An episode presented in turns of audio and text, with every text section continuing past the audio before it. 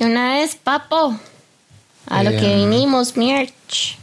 Este episodio es presentado por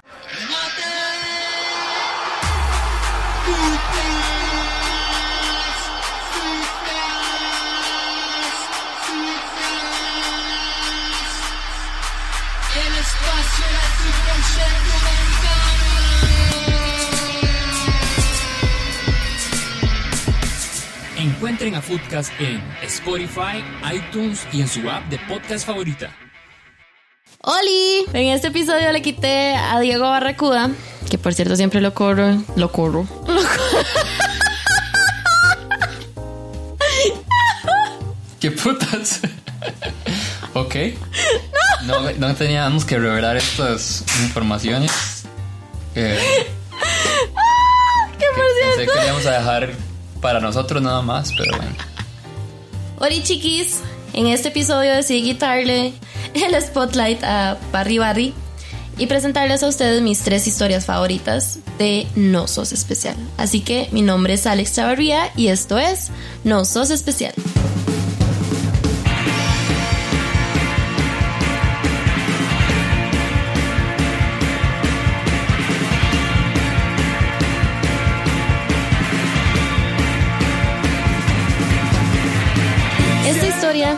Elegí porque verdaderamente me identifiqué mucho con las barberas del idioma. Mis dos mejores amigas son de España, Beatriz de Donostia, España y Marta de León. Y acá se van a enterar un poco sobre cómo nuestras palabras, nuestros costarriqueñismos, a veces llegan a jugarnos una mala pasada. Esta es la historia de Denise Duncan. absolutamente culpa de la idiosincrasia costarricense. Eh, es cierto que los españoles tienen fama de muy mal hablados y lo son. Aquí todo el mundo habla muy mal, o sea, grandes, pequeños. Quiero decir, las palabras malsonantes, las malas palabras eh, son cosa de cada día. Pero hay algunas que no. Una de ellas es hijo de puta. Hay que decir que aquí no dicen hijo de puta, no, dicen hijo de puta. Y digamos que mm, se puede usar como una expresión como de... Sí, como de sorpresa, pero se usa principalmente como un insulto. Y claro, en Costa Rica no. La gente en Costa Rica, pues no sé, somos como muy divertidos con el hijo de puta porque lo usamos para todo, ¿verdad? Que hijo de puta calor, que hijo de puta frío, que hijo de puta hambre, lo que sea. Eh, y aquí insisto que no. Aquí se asume que estás insultando a la mamá de la persona que tienes delante. Bueno, cuestión que yo acababa de empezar a salir con, con un novio que tenía. Bueno, que tenía no, es mi marido. y no conocía a su familia. O sea, había visto a su familia una vez eh, en una actividad que hacían en su casa. Y resulta que uno de sus primos, que es como si fuera su hermano, tuvo una hija. Entonces, eh, mi novio me dijo que si lo acompañaba al hospital a conocer a la, a la bebé que había nacido, ¿no? Y yo, por supuesto, vamos, no sé qué.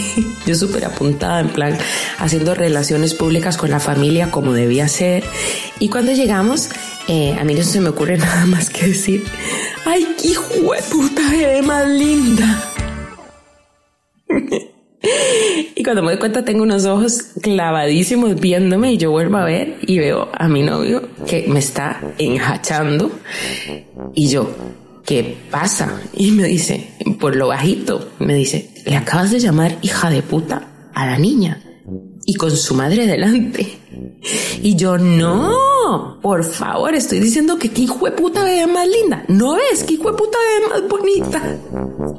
Dichosamente la mamá recién parida no estaba seguramente muy out, estaba muy ocupada recuperándose del parto y no se dio cuenta y dichosamente mi novio pues entendió que las diferencias culturales nos enriquecen la vida o algo. o más allá de eso, pues me he echado unas cuantas risas contando estas historias y recordándolas. Hola, bienvenida a Cabra Negra. ¿Perdón? Que no soy especial. Eh, disculpa, es que no, no te entiendo. Que no soy especial. Ah, ok, un capuchino grande. Anda, cabra negra, decí que no sos especial y recibí un capuchino grande gratis. Cabra Negra es una barra de infusiones de café de especialidad para vos que no sos especial. Cuenta con un amplio menú de repostería y panadería artesanal, opciones de almuerzos, tés, chocolate y bebidas naturales. Cuenta con una terraza, parqueo y además son pet friendly. Visítalos en el edificio 37 Dent Flat al lado del Centro Cultural Norteamericano y en Facebook e Instagram como Cabra Negra CR. Resulta que yo tenía una amiga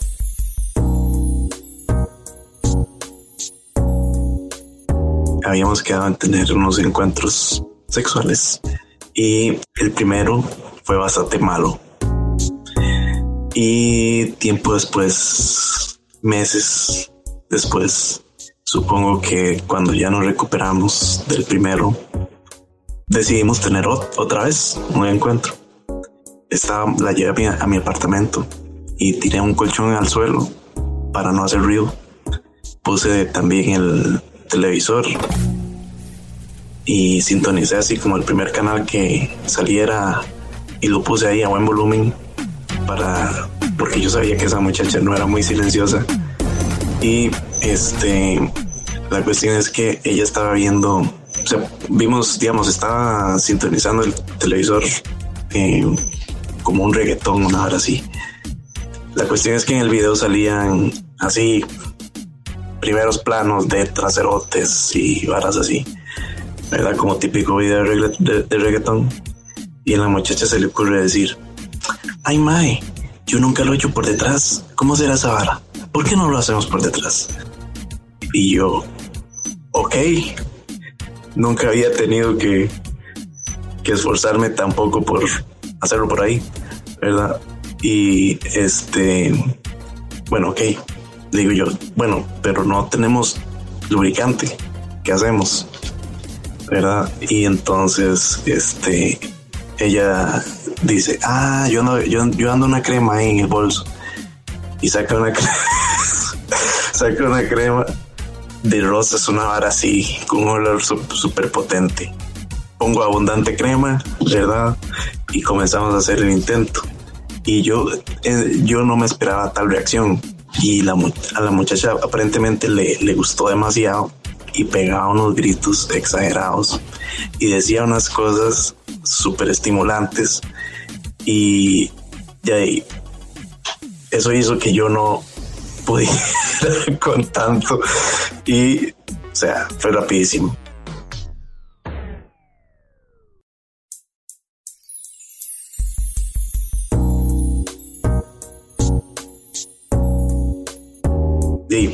qué mal, la vergüenza, las excusas, la moral baja, todo, ¿verdad? Y, como éramos amigos, ella no era así como que ella no tenía como ningún reparo en, en decirme las cosas, ¿verdad? Y me, me decía, fulano, quedaste viendo y así, ¿verdad? Y yo tampoco me lo tomaba muy personal, pero bueno, y sí, sí, es, sí es algo que afecta siempre, ¿verdad? Y la cuestión es que, ok, ya terminó el encuentro.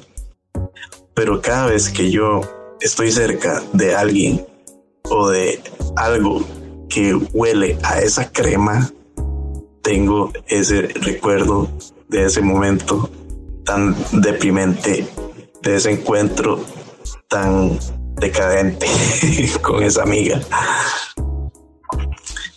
Y bueno, esa es mi historia y sé que a muchos hombres les pasa, así que no, no me hace especial. Y eso me consuela.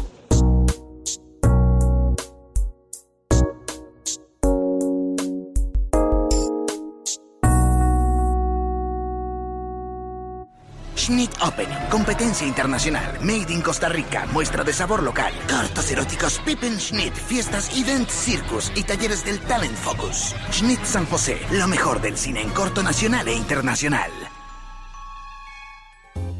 Chicos, les voy a ser honesta, me robé una historia de la primera temporada.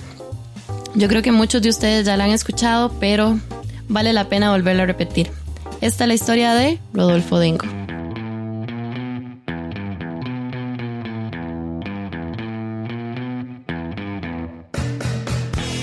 Esta es una historia de Rodolfo Dengo, un amigo que hace muchos años me ayudó a conseguir uno de los mejores y más divertidos trabajos que he tenido.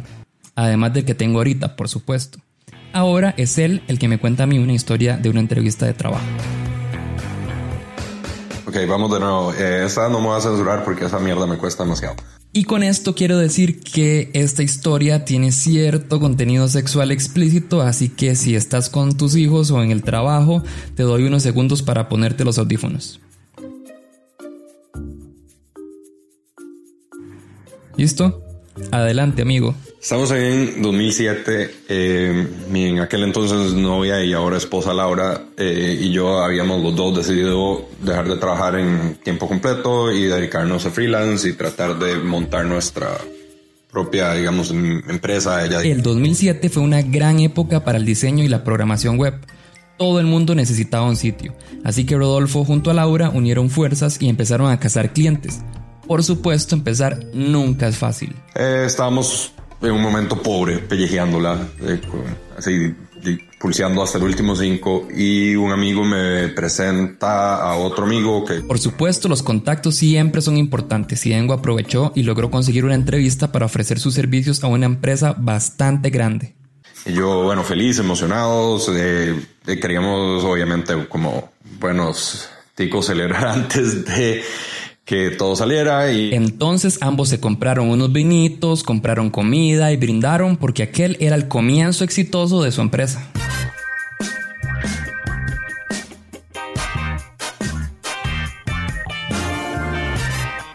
eh, de- despilfarrando los pocos centavos que teníamos. Ahora entonces compramos la botella de vino, decidimos que vamos a tomarnos un vinito, nos tomamos un puro. Muy bien, eso progresó un poquito por ahí, empezamos ahí a toquetearnos y la vara, y terminamos viendo porno y bueno, ya después culiamos. Era el 2007, recuerden, la gente todavía decía culiar. y bueno, cerraron la laptop y se quedaron dormidos luego de la celebración.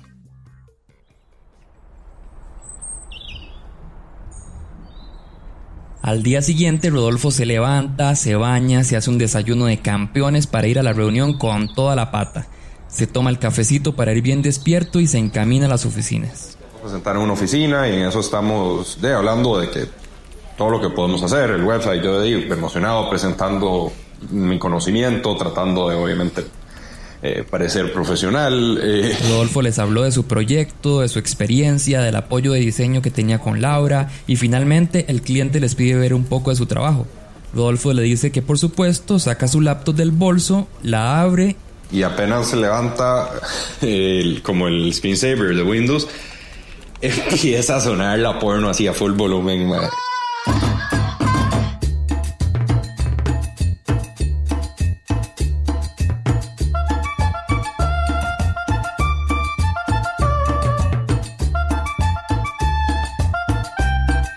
La puerta de la oficina estaba abierta y el porno se escuchó por todo el edificio. Y yo, de, no sé, me tengo que haber puesto morado, azul, verde, colorado, no tengo la menor idea. De eso que siente uno así, los escalofríos bajándole como si le hubieran echado un balde de agua. Tras de todo, la computadora mientras arranca no reacciona al teclado y por más que presionara el botón de mute, el porno siguió sonando durísimo como por casi un minuto. Desde ahí vienen los dichos de, no sé, peor toparse a la abuelita cagando, es como, bueno, peor que sacar una porno en una reunión. Por supuesto, Rodolfo dijo, estoy mamando con este maje. Ya no me va a dejar seguir con la presentación, pero Muy decentemente me deja terminar la reunión, seguimos hablando, hablamos de precios, mandame una cotización. después de esa reunión no se volvieron a ver. Estoy seguro que el cuento rondó por todo lado. De haber sido muy divertido como chisme. Por supuesto, al llegar a la casa tenía que contarle a Laura cómo le había ido. Eh, llego yo a la choza, de, me siento con Laura, le cuento, me- nos cagamos de risa. Qué cagada que voy a hacer, weón? O sea, no hay nada más que eso y bien que mal, al final la historia es muy graciosa, pero sí, obviamente huevado de la plata, por ahí ya después, de ya ahora lo veo y es de esas cosas que es como de carajillo, de pulseándola todo, qué vergüenza, pero de, lo forman a uno también un poco el carácter y, y de ahora me puedo reír bastante del asunto.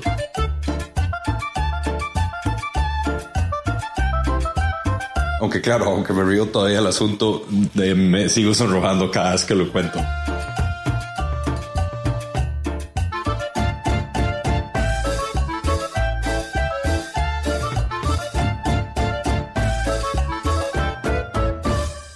Estas fueron mis tres historias favoritas, mezcladas de la primera y esta temporada. Espero que la hayan disfrutado tanto como yo. Recordá que si alguna vez has deseado que te trague la tierra, no sos el primero ni serás el último, porque no sos especial.